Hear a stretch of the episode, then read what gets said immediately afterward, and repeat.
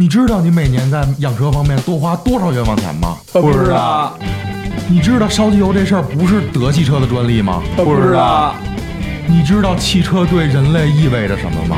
不知道，你知道不光百万豪车能约炮，你的车也行吗？不知道。不但要买得起车，更要玩得懂车。关注微博账号及微信公众号“墨菲车问”，了解点你不知道的事儿。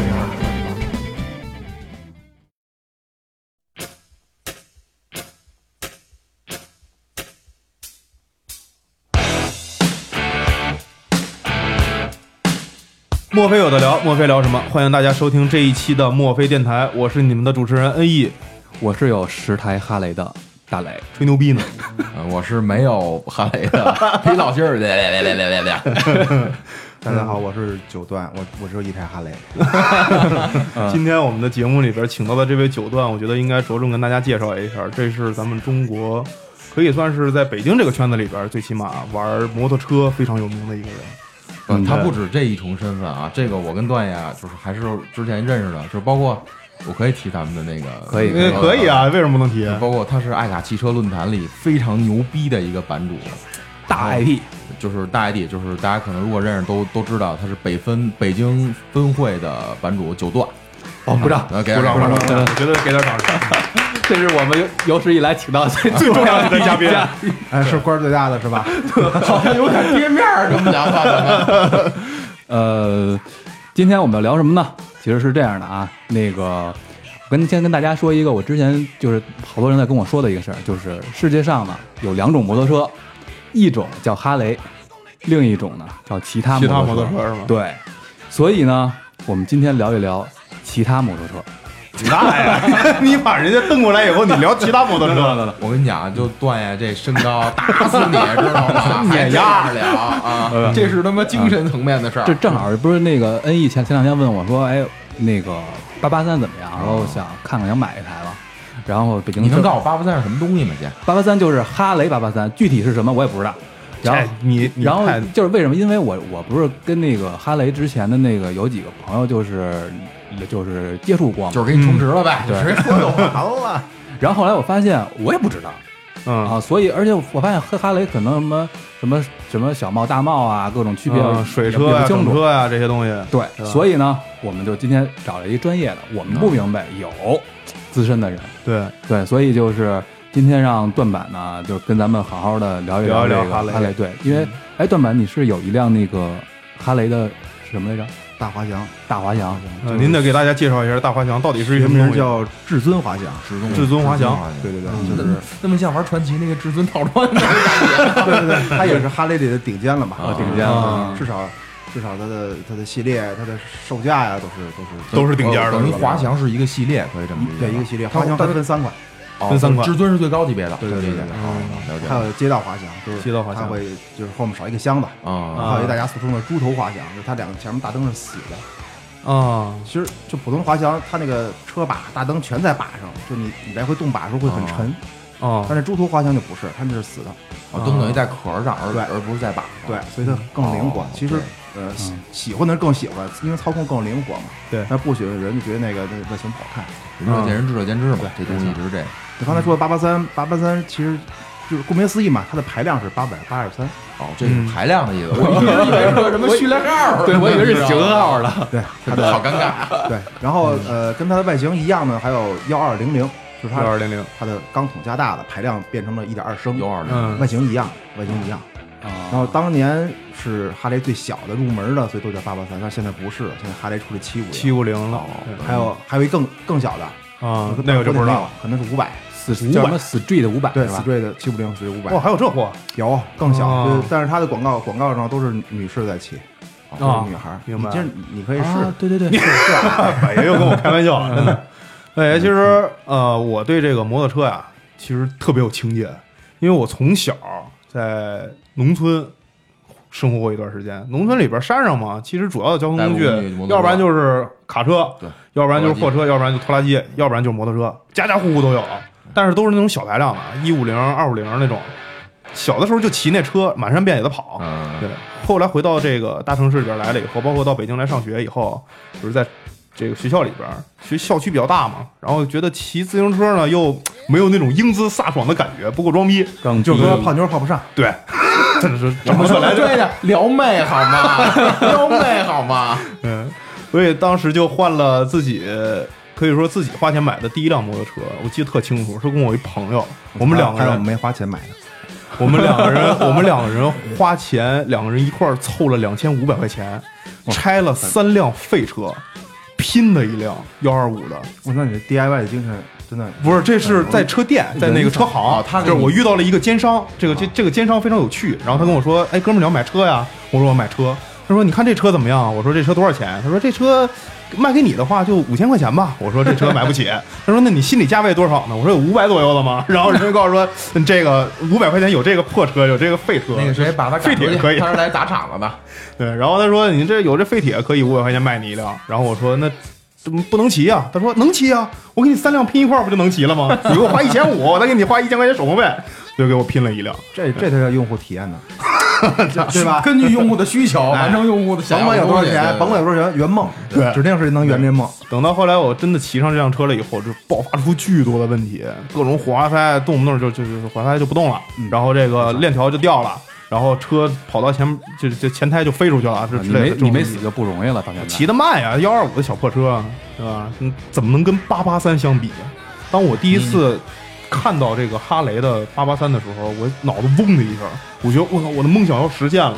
因为当时我看到网上的价格的时候，几万块钱的都有，有一两万的，三五万的，一两万六七万的淘宝，淘宝那模型估计真的吗？那我因为我看那个也是什么论坛，什么摩托车吧里头什么论坛，不是高仿吧那是那那是骗子。你打电话，哎，大哥，我看一摩托车，小兄弟很好，我喜欢你啊！只 要你给我先汇五百块钱定金，车就是你的了。都是这么玩儿，你知道吗？呃，所以这事儿我觉得第一件事儿就是得跟段爷问一下，就是这个摩托车的价位是是怎么来区分的？因为我在这个官网上是看不到价格的。那个八八三，它只就是发动机啊，发动机是八八三，它有嗯很多款啊有很多款嗯矮款、高款，八八三的硬汉嗯，就很多，嗯然后价位从最最最 low 的十万出头到十十三万多吧。啊，所以我看到的都是假的，没有一个是真的。这个这个价位其实呃，先说一句提前，就是它是大帽的吧？大帽大帽帽大帽车十多吧，十仨。其实你买八八三水车你都买不着，八八三没有水车吗？因为如果我是商家的话，我那一大华翔我多少利润？我那八八三多少利润？啊，都是一辆车，那水车和这个大帽到底有什么区别？就是在在什么什么叫水车？对什么是水车什么叫小帽？段爷解答一下。就别听我刚才说，我说实话我真不知道。啊？行，那你呃闭，嘴大吧帽就是正经的官方进口，明白？啊，小帽就是现在的平行进口车，就是私人的走的国哦难进口，的但是同样是有手续可以上牌的，可以上然后它的价位会比大贸店便宜一点，嗯但是大贸店通常不给保修，啊对，就是没有质保就对，就就跟现在的那那些小贸的汽车叫现在叫平行进口车了啊，对，就是啊它也是没有那个一样的，OK。水车就是嗯没有手续的，有好多说从国外，呃，什么买二手的啊，啊甚至说是丢失的啊，怎么样，嗯或者出事故的嗯啊，嗯走保险人家不要的，就通过各种渠道给它变到中国来。啊，所以我这个东西跟咱们之前知这个听说过的手机上的行货和水货还是有区别的。呃，因为没区别吧？手机水货它不也嗯。没没就英雄不问出处嘛？手机水货好像一般都是什么港行什么那种那那是行的呀只是也算香港行的是吧？啊，但但是不是它水货，其实我能理解为就是偷盗车、组装车，对然后问题车都是这种车，就是它已经就是可其实从某种意义的标准来说，它就已经不属于就是能行驶了是。了，而且有点有会，呃不是从某种意义，从各种意义上说，它都不不合适。我觉得是这么个情况吧。我身边好多人，就是从我初中到现在，我身边好多同学，因为都没钱嘛，全全都骑水水车，什么 DIO 啊啊你这么一说，我的人成长轨迹就是水车伴了我一路嘛。啊，对啊，但是但因为它价格价格对很能接受亲民嘛对，所以嗯这门槛更低。但是很危险。我因为听他们说，当时这东西有安全隐患吗？有啊，有是吗？您说你有说怎么着？我那会儿听说啊，就是我我也想跟那个段板验证一下，就是当时说他们那个买的那个什么大牌那趴子本本田的那个，嗯。说是呃，就是水车进口过来，全是他妈的那个事故车的散架，嗯。然后然后进口过来之后传，然后传完之后，然后在国内卖，因为国内没有这个买不到这个这个就是正正规的行货或者正规的，所以这事儿是真的吗？是真的，是真的，就是也不是说，也不是说修的，也可能就刚才你说那，他也是几辆车传的，嗯对吧？比如这个车是撞的撞的前面，那个前前避震背了，这个车撞到后面，后轱辘没了，嗯它可以把两车变成一辆的。其实零件都是好的，啊只是它它就就是再加工了一下但。是车不够整了呀！你出厂的时候，那个所有的件都是对，够整的不是很贵吗？就是你一分钱买一分货，就是哪儿也没有天下免费的馅儿饼，就这意思。但并且并且嗯现是现在有大贸了，你搁到五六年前没有大贸。你啊想你想骑本田，你想骑你想骑杜卡迪，它就没有电，啊所以只能是水上光对，没有没有第二个选择。就好像最开始咱们玩 PS 或者 Xbox，对对对只有这个没有别的，只有这一个选择。所以，所以反正我的观点啊，就是我从就是自从我我开了车之后，我就发现啊，这个中国的这个环境真的不适合摩托车这个上路这种行驶。不是不是这个，我觉得我这这我我觉得还是这样的，因为现在交通就是堵成已经堵成这样了。嗯然后除了安全隐患，还有包括手续隐患这些东西排除以外，我觉得两轮上路太好了，简直这这能分摊多少交通压力？主要是安全隐患。你说说实话，反正反正我开我开车的时候，我就没见过几个车在让这个电动机这个电动两轮的这个那，这是人均素质问题，肯定这个最后要形成大的这种正规体系，需要一个转变。对对对，这个我我从一九九九年我就开始骑摩托了，嗯，掐指一算快二十年了。哎呦，嗯 老老老摩托啊，老摩托只能这么老炮儿，可以这么解释吗？对对对。然后就因为当时汽车也少，嗯啊然后大家相互还比较礼让，因为空间比较大嘛。对，但是现在你看堵车堵的堵的自行车都得上便道。对刚才不瞒你说，我就是我这马路牙子来的，啊因为汽车就挤的都没地儿了。你所谓安全隐患，其实不就互相的对对互相挤压、互相挤压的空间，对对对吧行？驶空间，对，对。但是我觉得两轮还是还是方便，因为它毕竟它利用的空间要少，嗯然后它就在路上很多情况它就能过，汽车就得等，对，所以这个时间就比较节省。不是，而且我就是说一件事儿，看看大家有没有共鸣啊。就是你，我觉得只要是可能听节目男孩儿啊，我觉得八成里可能都碰过摩托车，别管是踏板也好，还是带档那种老摩托车也好，就是你骑着摩托车那种感觉就特自由。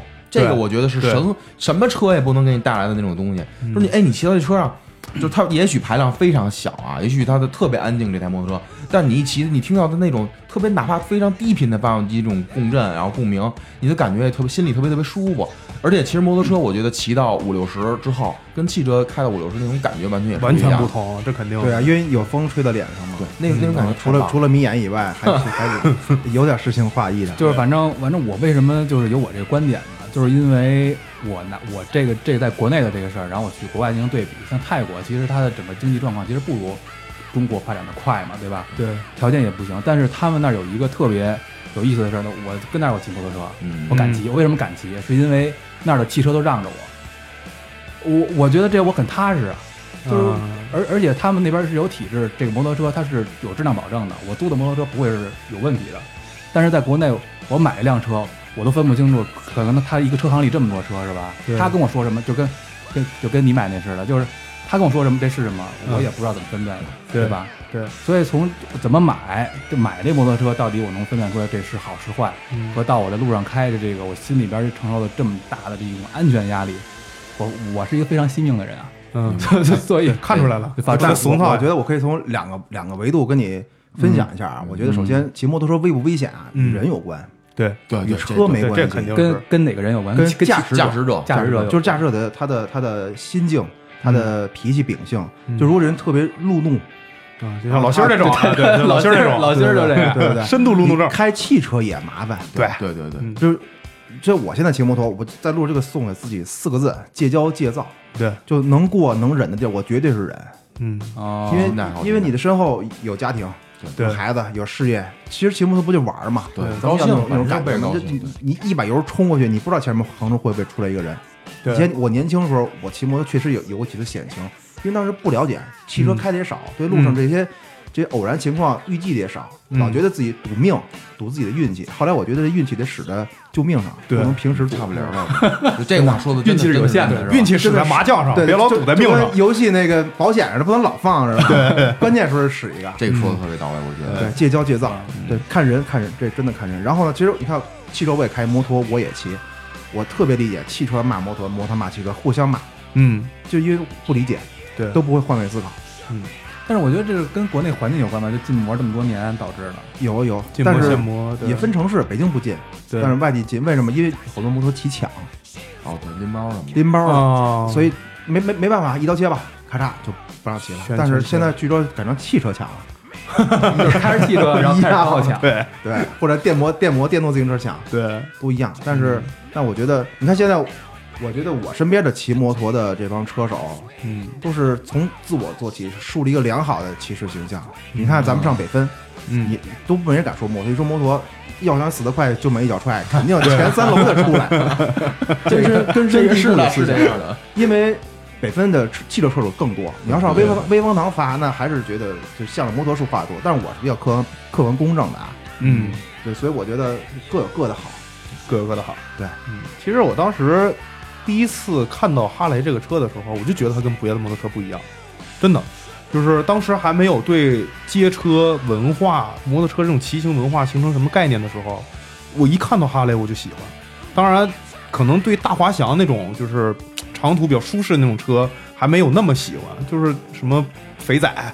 戴纳、什么八八三这种车，硬汉那那种车，你小心点啊，特别你别喜欢。你别把名说错了啊！我发现一事儿，我发现哎，老师我说错了很多东西，他 挺了解摩托车的呀，对我知还得说道无知，呀，我我知道你是不是昨天这就突击来着？对不起大家。其实其实段爷，我是有个问题想问啊，你看啊，这也是因为本身也特别喜欢车，不管是汽车还是摩托车，呃，比如像哈雷来讲，我看到的更多国内的哈雷啊，都是非常有组织、有纪律、纪律的。然后你看，包括车队啊，而且人的这种装束啊，嗯我觉得都哎特别有那种范儿。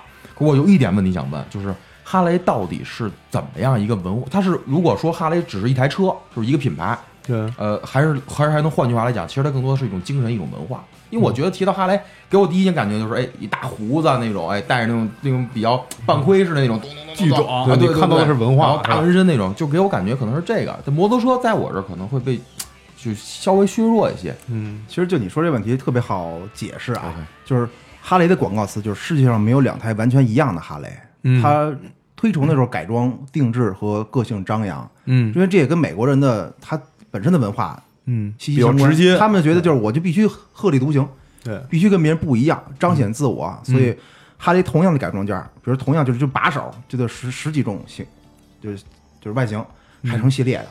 这火焰纹的、火焰的把手、火焰的脚踏、火焰的这那个，包括你火焰的衣服、帽子，啊然后安到一个警徽纹的，还有什么骷髅的，就啊，很多。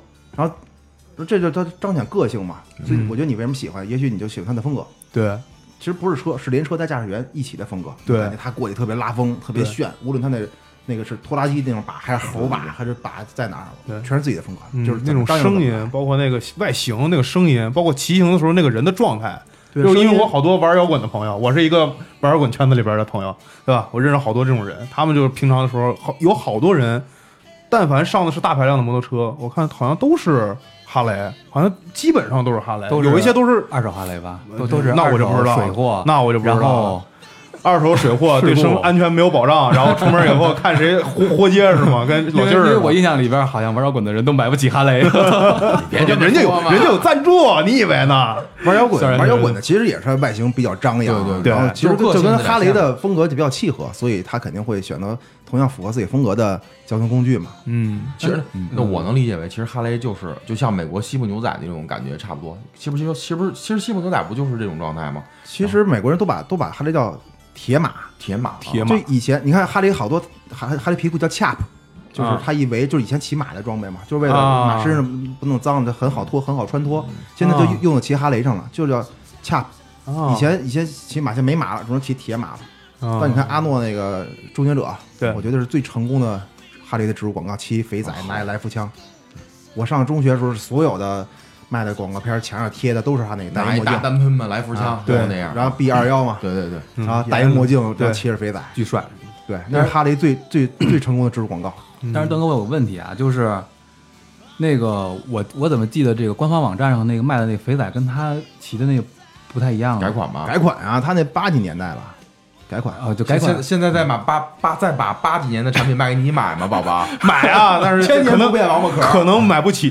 关键是我也分辨不出来啊。不过不过哈雷的东西还是就比如八十年代的哈雷呃肥仔和现在肥仔差不太多，它有几个标志，比如说它那个轮毂是实心儿的，哦，比如它那个轮毂是实心儿，对啊实心儿的，比如两个排气在一边，两个排气在一边对，，然后然后它的头灯的形状，就无论它怎么改，就跟宝马不一的是不会变的。就是它的它的品牌形象，其实会，这么是这个系列，就是这个。你看，你看阿诺那肥仔，它的轮毂也是实心儿的，现在看也是实心。无论它漆改成哑光了，什么改成改成配置加 ABS，轮胎变宽了，但是这些最基本的元素是变不了的。哦，那我其实我能明白了，其实呃，也就是说，哈雷更多的是突出个性的一款车，它不像说赛车一样，其实赛车大家很多配件都是一样的，就大家拼的就是速度，而且姿势基本上骑起来都是一样，包括压弯啊什么的，嗯。能这么理解？我觉得。就哈雷就还是个性，个性个性。还是个性。你可能看不出来，但我最老远一眼我就能看出是什么车型，哦。啊，还是还是还是有有特别显著的嗯，标志。的，还有特别显著的就跟你看哪哪国的妞一下就看出来一样。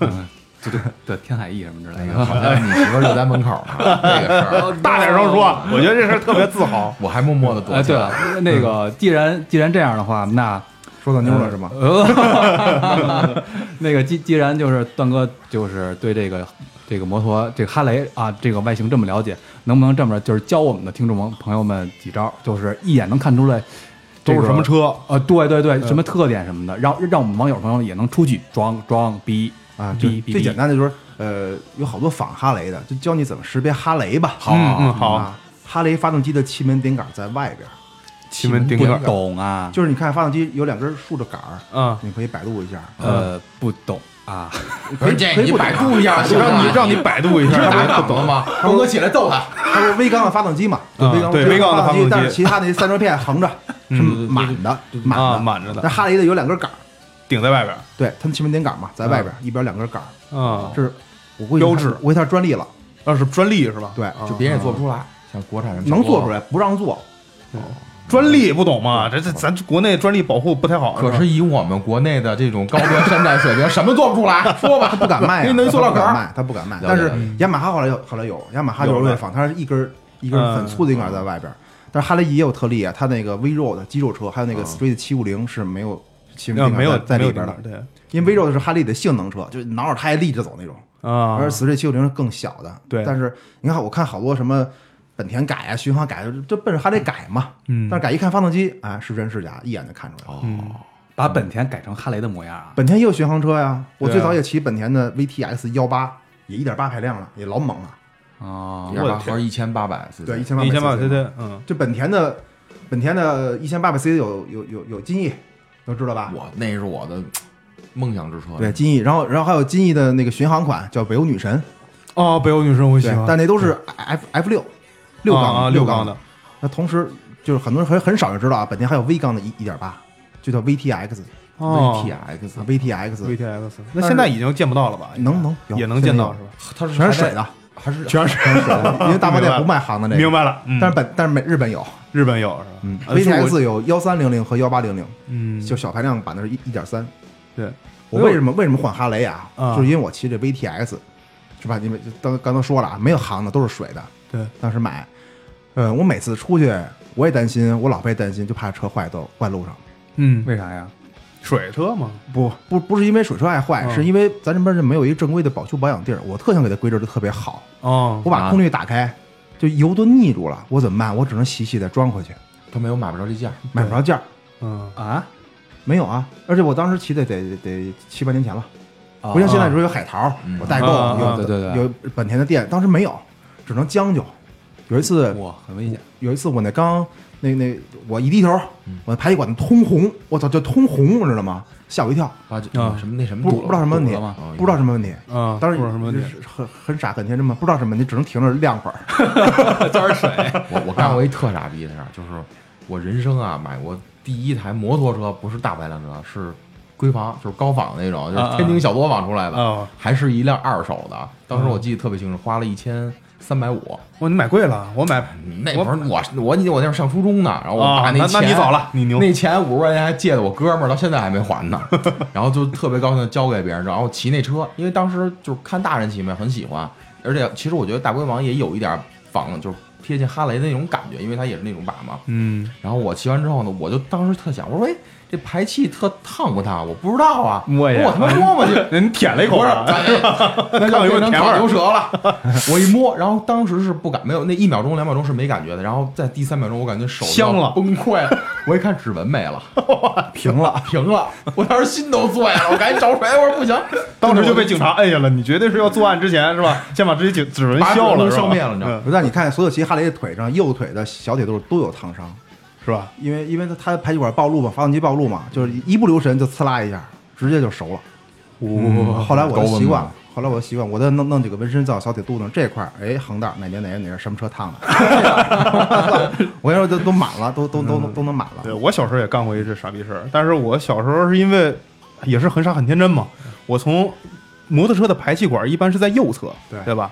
我是从这个我把车拎着以后，我是从右侧下的车，因为正常好像都是车停好了以后，嗯包括那个车的那个支支架都是在左边。对，我把这车往左边一放，我从右边下的车，然后姿势就非常难拿，成一个大 C 型，然后左腿的外侧烫到了这个落到排气管上了。所以当时后来回到那个学校里边的时候，人人家都问我说：“你这个腿是怎么弄的？”我说：“是摩托车烫的。”他说：“你是追着摩托车跑了吗？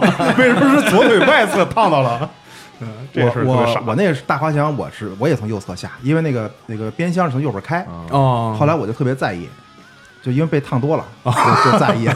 我腿慢慢别开，哎哎哎，倒下来了。还有还有一个忠告就是骑摩托一定要穿长裤，一定要穿长裤。穿仔裤。有时候我能感觉到我的仔裤碰排气管，但是烫不到。嗯但是你要是短裤，连连毛也没了，然后肉也也也熟了，就就是已经瞬间感觉到已经没戏了，对自己就成短裤了了，啊。就瞬间。嗯，嗯，然后刚才说一半儿，就我为什么要换哈雷啊？就因为那本田是不是不想修，是真的没地儿修，修也是凑合，对，就也没有人会修。就咱没技术，没没材料，也没有人辙会修什么都没有。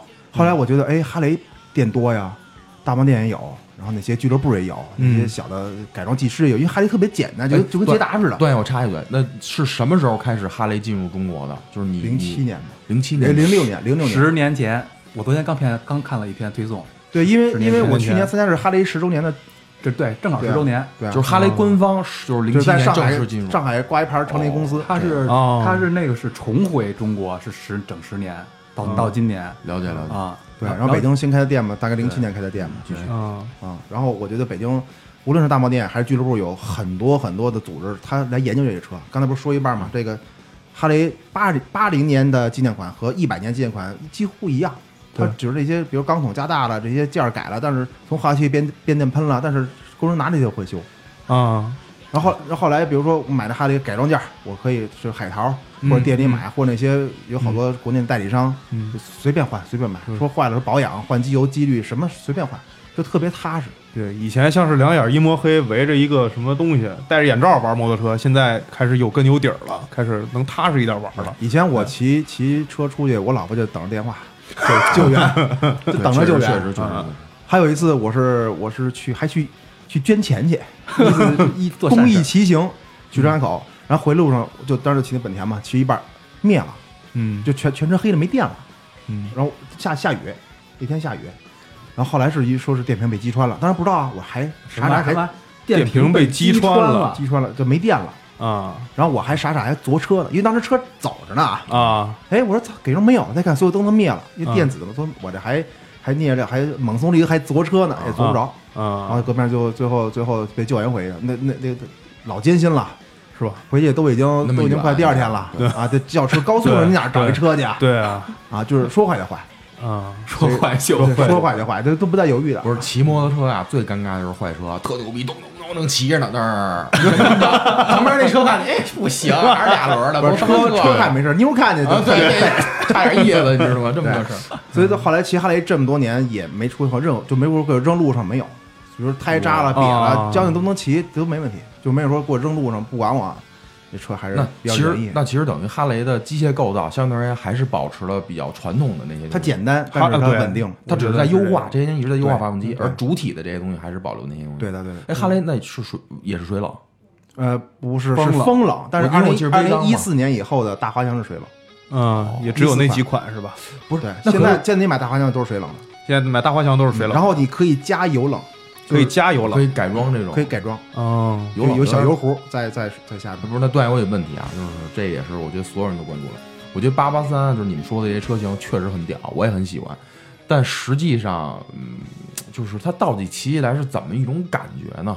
但对但是我我觉得觉得你应该问不同的人。你要问我，我跟你说，它跟骑自行车差不多，太小太小，我可能觉得车太小，啊，你说八八三太啊小，八八三太小，哦排量也小。嗯，其实这个，因为你看啊，因因为我的那个前两天有一朋友刚学完一摩托车本儿，他当时在驾校里边练车的时候用的是春风一六五零，嗯，就是那个什么交警骑那玩意儿，就是驾校土豪啊，对，挺挺牛逼的。一般都当时去150去呃对去去去练车的时候，而且还是一胯子，好像啊三轮的。啊，那嘉陵嘉陵六五零。啊，嘉陵六五零是吧？啊？那我说错了。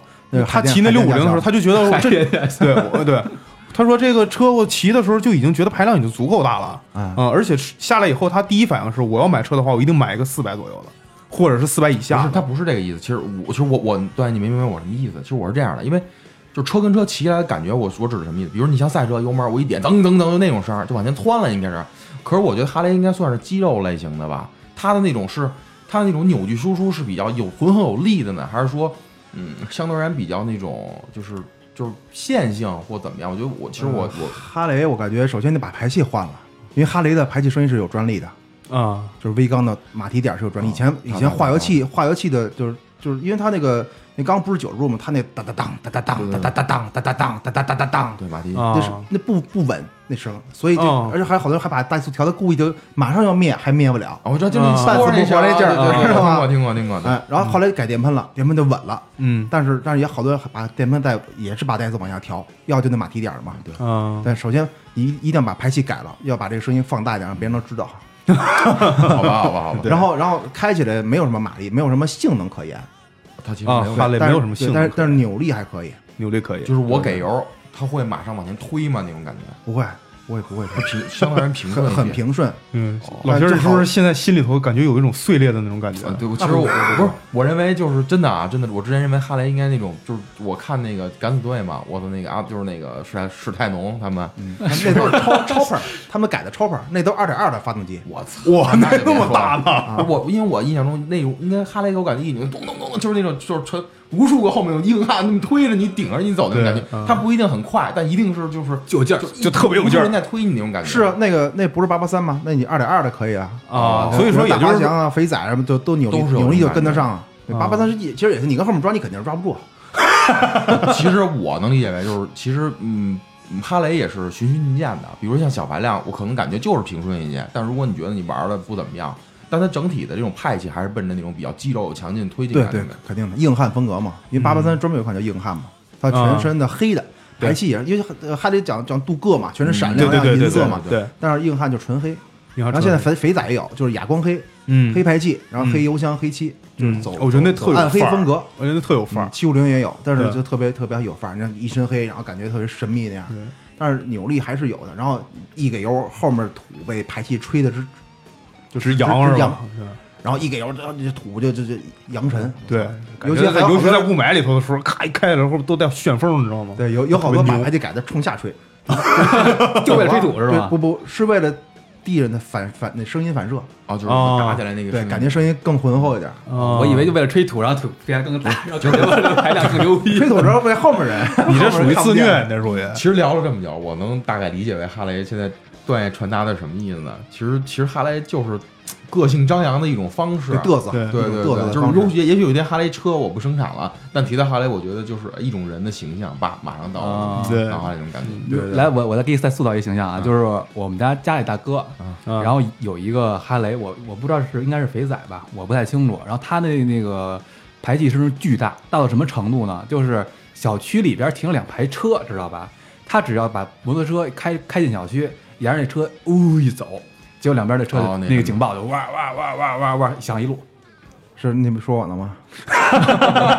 不，现在好多了，因为现在原厂的都没有那么脆弱。嗯你看以前，比如春节放炮，楼底下警报器全在响，对震的对嘛。对对，但是现一般给捷达、桑塔纳改的，就后装的都会后装响，的那种的，原厂的不会高响，原厂不会响。现以前我也是地库一走响好几个，现在越越来越少，因为越来越少越来越好后装。我们要把这个责任推卸给别人嘛？对，这这这一定生事。因为我我每回就邻居啊，有好多卡友就哎，段总回家了，贴身了。他在我们小区头前排住，啊然后还有在出口啊，段总上班了，就听见了。我现在住一后海那边一胡同，然后这个晚上的时候有好多那个外国人、外国朋友，嗯估计可能是水车啊，因为我觉得外国人国内买买大帽子，能买啊？能买吗？也可以买吗？就卖车，卖车挑人英啊英雄不会出处，啊刷卡就 OK。OK 是吗？所以他们的晚上的时候经常有一车队六七个人，然后从这个胡同里边穿各种小巷，然后往后海那边走嘛。然后那天晚上我跟那个邻居一大妈，我们两个人正站在门口，我抽着烟看着她遛着狗，嗯，拉车铁丝儿，对，然后就特别好的一事儿。然后我们两个人坐在旁边，这车就往这边来。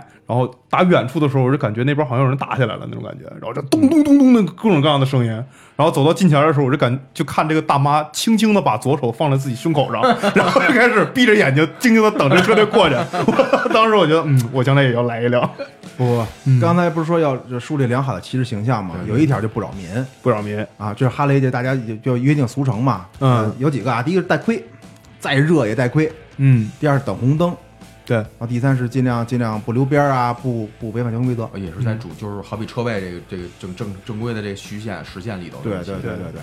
然后我觉得这个然后第四就不扰民，就是让大家不反感，因为对很多人刚才不是说北分好多人反感，就是这些售楼处那些特别暴躁的，就他开的地儿，啊，啊，那改丢改戏改的特别，就感觉他妈嗓子裂了，对对对对，但是扯着脖子喊，我来了，你知道吗？但是哈雷还可以，因为特别显著一个一个一个改变啊！就以前我们哈雷一块去骑行去怀柔，嗯会在京承高速最右边的应急车道走，排成一队，嗯，方便嘛，因为堵车嘛。而现在不是，现在就不在那儿等，就是跟大家一块儿堵。就跟大家一块儿堵。对，然后从骑因为哈雷哈雷的组织很严密嘛，有骑行官，嗯，嗯有带头的，有维护秩序的，嗯知道吗？然后然后那那些普通车车友就在在在中间骑行，嗯，我觉得这个好像是哈雷一个特别明显的文化，就是哈雷一定要很多人一块儿骑有，组织，对对，在一个组织里边一块儿骑，才能有他这个哈雷的嘚瑟文化在一块嘚瑟，对那多浪漫效效果是吧？那个范儿，对，效果更好。你，经常会看见那个呃从车从身边过来一些小亮点儿，啊手机上拍照呢，摄像呢，知道吗？经常会有，特别有成就感是吧？然后我还我还我得跟他互动嘛，我得摆摆个手指啊什么的，对。是吧？我我我是为了感染他，是 为了感染他，让让他也买一台嘛。原来是这样啊！那既然段既然段哥说到这个买车买哈雷这个事儿的话，我觉得接下来就聊一聊，到底怎么才能买到一辆正规的哈雷呢？嗯，刷卡就买，简单就是直接去大贸店里边去买比如像北京有几个店呢？一个北京只有这一个？在东四环东风北桥，嗯嗯嗯，那我去买这个摩托车的时候，其实跟正常买摩托车的这个流程都是一样的。这它它它会比这个，比如说它上牌照、上京 A 或者京 B 这种，会比外面的地方上的贵吗？店里当然贵了，店里要收贵好多他不能白给你上啊！这买车你不是让人上牌多给你几百吗？对对哦，是这样就。就等于是咱们大贸就从正常头说吧啊，先说买吧。好好，嗯但我觉得，呃，现在这些金融服务啊，嗯让更多的、更多的人可能拥有摩托车，他可以分期付款。对，而刚才说的水车是不可以的，嗯嗯，水车你你不交全款谁给你啊？对。吧？嗯。大贸店可以分期付款，百分之三十。就嗯咱们拿一个最便宜的八八三来说，十万出头。嗯。啊，然后只需要付三万多，嗯，然后购置税得交啊，购置税，对你大概四多四万多块钱就可以骑走了。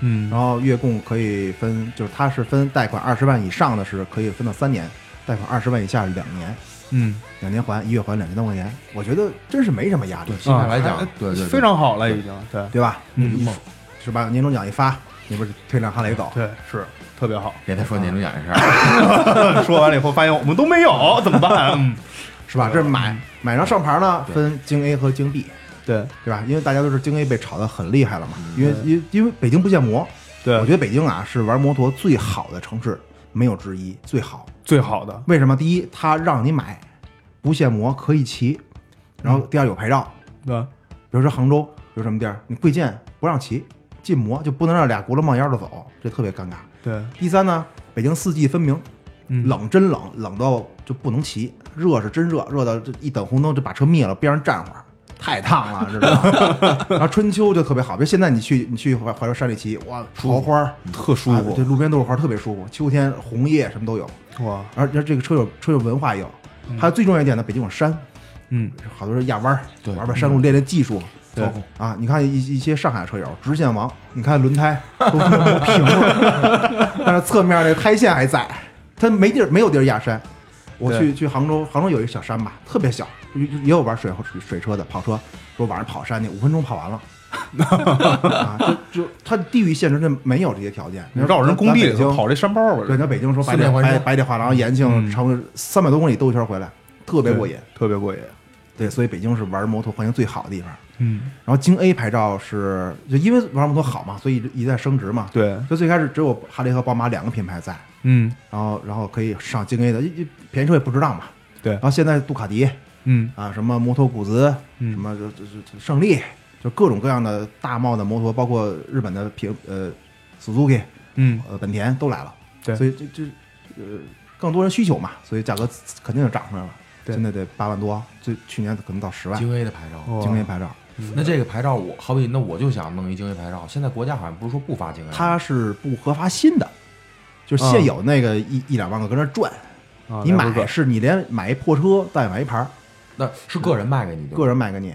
呃，就是我也许买牌子，国家是绝对没有地儿可以买。对你交管局不能上牌儿，你你你找找找一车贩子或者找一车主，你把他他过户给你，啊，你把钱给他，他把这个过户给你，成你的名儿了，京 A 你就有一个，把他那破车一报废，那个对，还有问题，就是因为是这样的，因为北京嘛，大家都知道摇号汽车摇号的这个限制嘛，是因为有户口问题牵扯，但是摩托车会有户口问题牵扯吗？会啊，呃京 B 我会说到，哦，那就 OK，京您继续呃。京 A 京 A 是谁都可以买的哦，但京 A 也没有标，花钱就有，是吗？这个东西呃没有标，没有标没有标是吧？没有标，哦，但是限行，限行摩托号限行。嗯对，那京 A 是是这样，但是京 B 就是就是 B A 嘛，B 就是远郊区吧，现在可能五环以内不让进嘛。对，但是京 B 就是城，你是城六区的户口，就以前城八嘛，现在城六区不让上。就比如我朝阳区的嗯京 B 不卖，也不是不卖，就交管局不给你那办，可是可以玩公户啊，可以玩啊。公公户是自己名的。哦，啊明白明白。但好像不是要自己名的车嘛，自己名下的嘛。对对，你金币要不你就公户，但是公户也麻烦，还得那公司，公司还经营，还得还得还得这那个的。或者说像我找一个，或者找一个城城六区嗯以外的哥们儿上他上人家名儿，花钱给人家买一车。但是实际上，如果呃北京以外的，对对北京以外的外地的对车主，你还办一北京站证证，对，我记，反正像我们这种外地人来北京以后，我还真打听过这事儿。比如说说办那个京 B 的牌照，他说可以办，你得先把你现在这个暂住证的这个位置从城六区里边迁到外边来，对对对，啊，你迁一个别的地儿，把这暂住证办那儿去，然后我就可以给你上这京 B 牌了。哦，嗯，而且这京 B 牌照的费用肯定就要比京 A 的牌照要少很多，一百六一个，特别便宜。我刚不刚上一个吗？一百六嘛，啊就是呃这牌照没有费用了，就是正经走流程上牌照这些这这些啊，手续的一些就只有什么牌照制制作工本费，就这些玩意儿，跟汽车的一样交点税什么的。啊，对明白了。但就没有说这八万多转让费用，其实那八万多是转让费，其实就给那个上一个卖你车主的这人嘛，对对，就是就是这么个意思。嗯京 A 就是一个转让费用，就过户也是就就手续费而已。明白？但是京 B 的性价比更高，因为如果你出去玩是怎么样的，毕竟这车是合手续合法的，对嗯然后金币也没问题，所以性价比更高，所以现在很多人都上金币的。哎，那个对，还得问一声啊，这也是很多人现在都在关心的事儿，就是大家都在讲摩托车牌照违章拍不着，这是真的吗？拍，摩托车也拍，肯定拍吗？肯定拍。呃，因为超速是这样，、超速、闯线、压压线，什么嗯机动车走非机机动车道都拍。我一个哥们儿开特特小的小摩托，嗯，然后他每天在同一个地方违章，那个违章地上画了一自行车，丫每天压那自行车被拍，他这个摩托交两千多罚款每年。拍被拍成连环画了。对对对，那可是那不是说这个，因为因为现在电子摄像头的只能是按照那个牌照上的点儿嘛，那是另外一个方法。另外一点，它没法拍那个，因为摩托车说是短还是怎么着的，就是不能同时拍到，说这个有限制。同时拍因为摩托车现在没有前排照，只有后面。有就比如我，因为我一哥们儿他贱，他说呢，他说我买一摩托车上一牌子，我就想试试丫能不能违章，他就骑那车来回跟那红绿灯那儿倒，因为那没车嘛，确实有摄像头，他说一下没拍着我，呃，但是真的是有违章，一定会有，一定会有，一定会有。这哥们儿现在身边活着呢很多人，活着。呢。我可以回头我把太吓人了。那个那个摩托车违章那个单子给你看看，超速很非常狠，因为摩托车开的很快嘛，对，超速非常他狠。没有限制对，对，哎，那那个真的拍那个超速是按照机动车一样，机动车一。样啊？嗯，那您如果要是现在推荐大家买摩托车的话，因为好多我觉得啊，好多像我们这种对哈雷的文化，包括对车不是特别了解的人，一入手觉得八八三也是一哈雷，或者七五零也是一哈雷，对对吧？然后这个排量，我觉得又又挺合适的，因为他不知道这个东西是否需要上那么大其排量其。实这是一误区，就是因为开始吧，就是我觉得我至少我这一代人接触摩托车那时候就全是本田的赛车，动不动什么 CB 四百，那时候四百，不是闹着玩儿，真凶啊！那车我们骑起来。对啊，我们那时候觉得真是我四百六百，我六百到头你你听。这大哈雷八八三，现在了解对什么排量？我操，这不得上天吗？他这种感觉，对对对对对，确实实是确实有这种哈雷就是骑不快，骑不快，然后它也停不住，没没有太多没有太多的辅助，永远在运动只有 ABS，没有太多的什么电子辅助，什么刹车自制动力分配啊，嗯什么都没有没有。嗯所以，但是我觉得八八三，别一听八八三就觉得排量很大，这很、嗯很正常。现在你看，现在所有品牌的过公升级的车型非常多。嗯，但其实是要说推荐的话，我觉得八八三你可以入门先试一试，就是所谓的台湾人讲重机哦啊，你感受一下几百公斤重机车再跨下来。啊，明白了。进两倍哎，只能去感受一下它的这种东西，但是不能体会到哈雷这种精神或这个精髓。精神精神。但是坦率的说，我身边所有买八八三车主全换车了，哦因为他觉得排量小。啊，其实就我真的喜欢吧，其实会就包括你换车似的，这车我开的不行了，我当然要换，我一辈子不可能只骑它。嗯对，因因为就常开八八的女孩女孩儿多，段爷这意思就是别男孩儿骑八八三都是闺都是姑娘啊？对或者就是是是身高太大的够不着。确实，它确实有点小，因为包括我看过那实车，因为我大家可以看到两米四的个儿，一米一米八，我其实我是站直了整一米八，因为我有点驼背走路，所以我上。呃，谢谢 谢谢。然后我骑的那上面，我觉得确实有一点点，我觉得就会有一点点小啊，但是没有特别小。对，你一米九，一米一米八五，一米九，八五吧，八五。然后他可，我觉得他骑可能，而且块儿在，没人说刚才我觉得我骑八分跟自行车似的吗？就是双脚自行车一样双脚腿弯着妥妥的全脚掌，呃全全脚着地哇，啊！但是但是一一上宝马就俩脚尖垫着，宝马那个不一样也确实高，因为它本身避震嘛，在那个对，地因为它的风格不一样嘛，对肯定悬挂也高一点，对对对。通过性更好。但我觉得八八三你入门或者或者买一个二手的嗯，大帽的，买一个买二手手的大帽更大，比如说肥仔，比如戴纳、路王，就其实哈雷特别简单，发发动机就几款，嗯。八八三一款，幺二零零一款，现在叫叫幺六九零，最大的。啊，嗯它幺六九零搁在华强上，搁在肥仔上，搁在路王上，搁在戴纳，排量一样，三款发动机来回换。来回换，就跟大众不也这么干吗？啊，好吧好吧好。吧，现在 现在大众现在大众车好几款，现在还有七五零，还有更低的。嗯 OK，对，然后我觉得首先你发动机排量在，马力在，然后只是比如路王的更矮，比如戴纳的各就各种风格吧，那它的功率会有不同吗？都一样，同一款发动机不会出现高功低功这种东西嗯吗？，都一样，都一样。你以为是大众的？真把它当大众了。哎，那咱们这个在北京骑行的这些骑友，有没有什么聚集的地方啊？比如说经常到哪儿骑，或者是有没有什么组织可以去参与经？常骑你就你就嗯节假日你就上京承高速，你就上土坡休息区等着吧。我估计几百辆车是总能看到的。是吗？那那我不能说我买辆八八三，比如我啊，我刚停了八八三，我说我 追不上是吧吧？我不是不是追不上，我停那儿了，我说大哥加我玩一个，人家这肯定加，肯定加，就肯定加这么厉害，就我跟你说，就是我我给我最大的感触啊，就以前我骑车到怀柔进山，嗯哈雷看不上宝马，宝马看不上哈雷，然后嗯国产车更看不上，各玩各的，嗯就是眼皮都不带看一眼的。啊而是现在，你要骑对向来车队，大家会伸大拇指，哦，三种方式，要不晃眼光，要不摁喇叭，要不竖大拇指，就互相鼓励，就是吸引对方的注意力，让他们把他们晃出去，是这意思。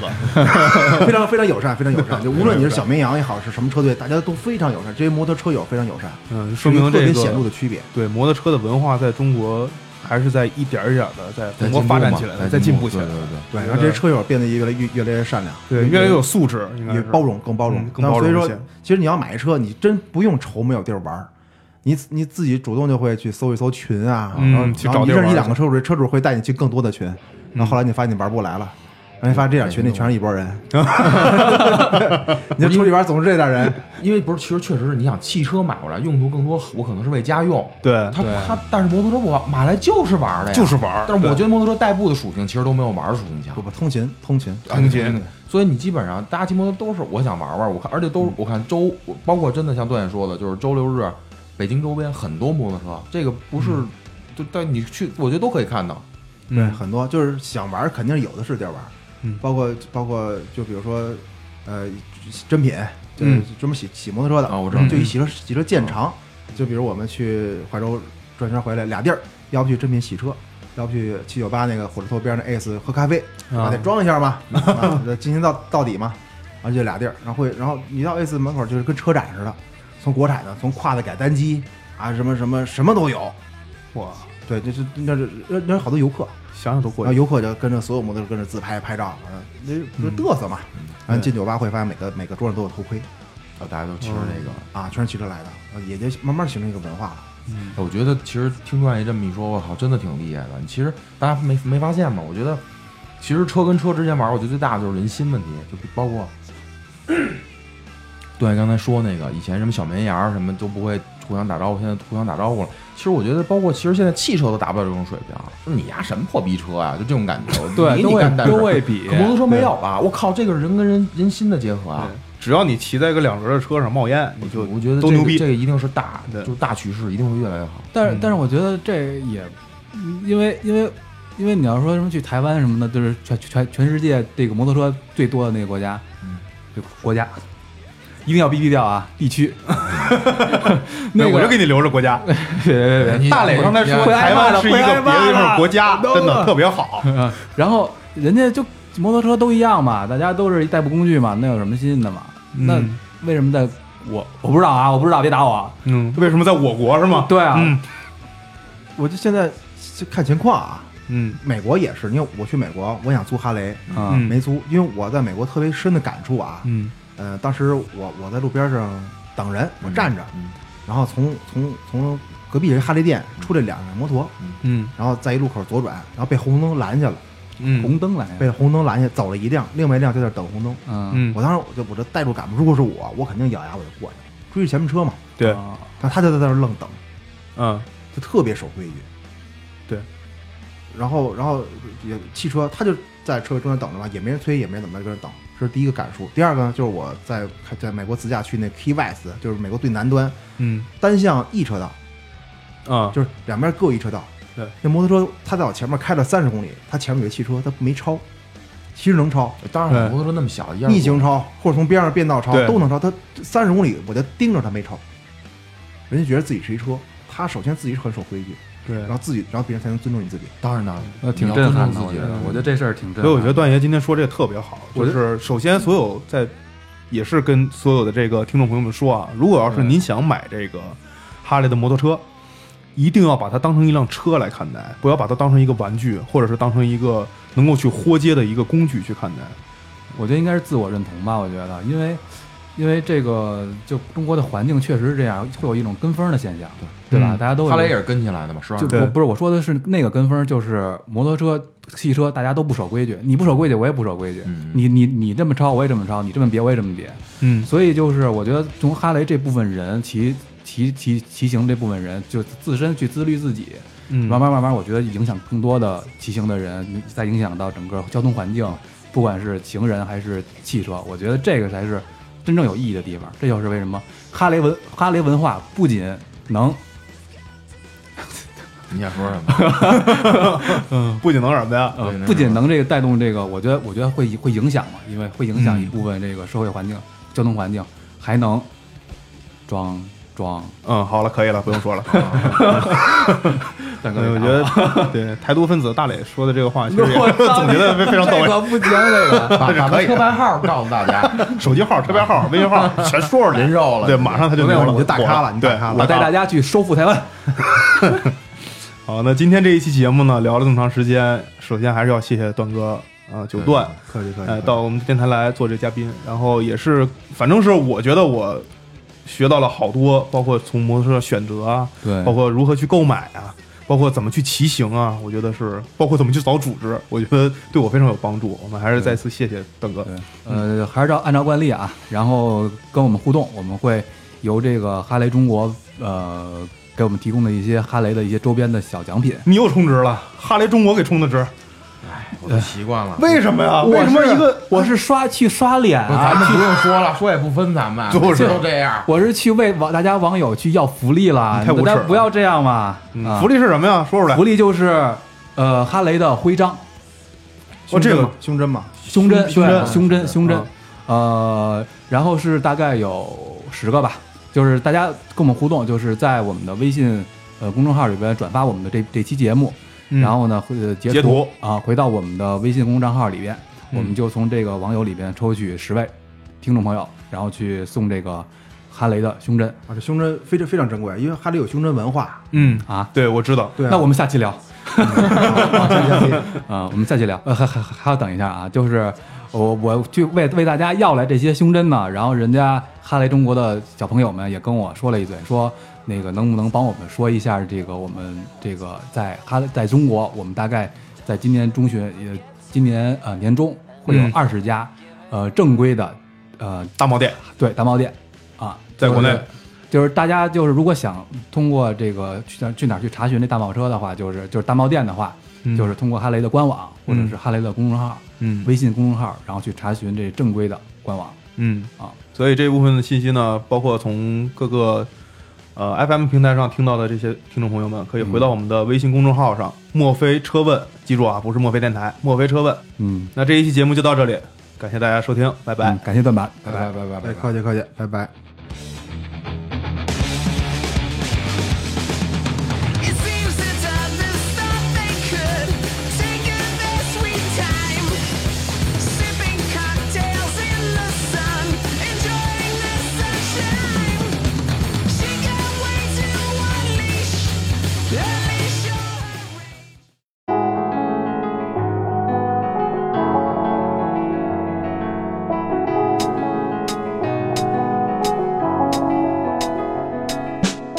关注微博账号及微信公众号“墨菲车问”，获取更多、更精彩、更让你意想不到的汽车资讯。